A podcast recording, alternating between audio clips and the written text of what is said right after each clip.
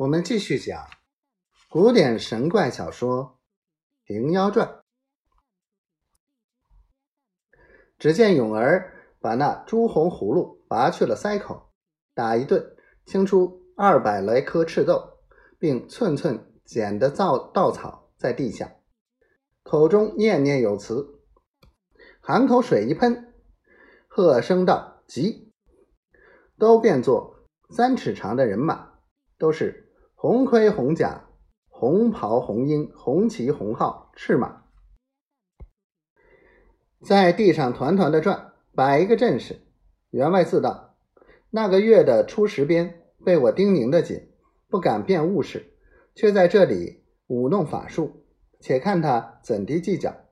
只见勇儿又把一个白葫芦拔去了腮，打一顿，清出二百来颗白豆。并寸寸捡的稻草在地上，口中念念有词，含口水一喷，喝声道：“急！”都变作三尺长的人马，都是白盔白袍、白甲白缨、白旗白号、白马，疑似银墙铁壁一般，也摆一个阵势。这柴房能有许多宽转，却容了四百多人马，摆下两个阵势，还空的有战场。并不觉得一分狭窄，看得员外眼花缭乱，如在梦中光景。只见勇儿头上拔下一条金币来，喝声变，手手中的币儿变成了一把宝剑，指着两边军马，喝声道：“交战！”只见两边军马合将来，喊杀连天，惊得胡员外目呆了。道：“早是我见，若是别人见时，却是老大的事。终究被这妮子连累，要无事时，不如早下手，顾不得父女之情。”员外看了十分焦躁，走出柴房门，去厨下寻了一把砍骨的蛮刀，复转身来。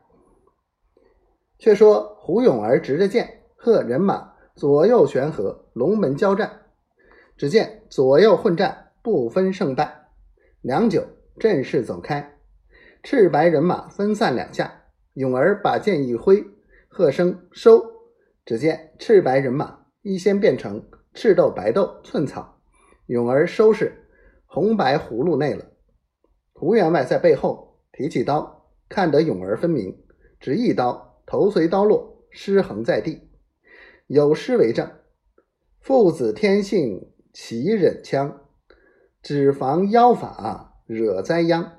可怜两队如云际，不救将军一命亡。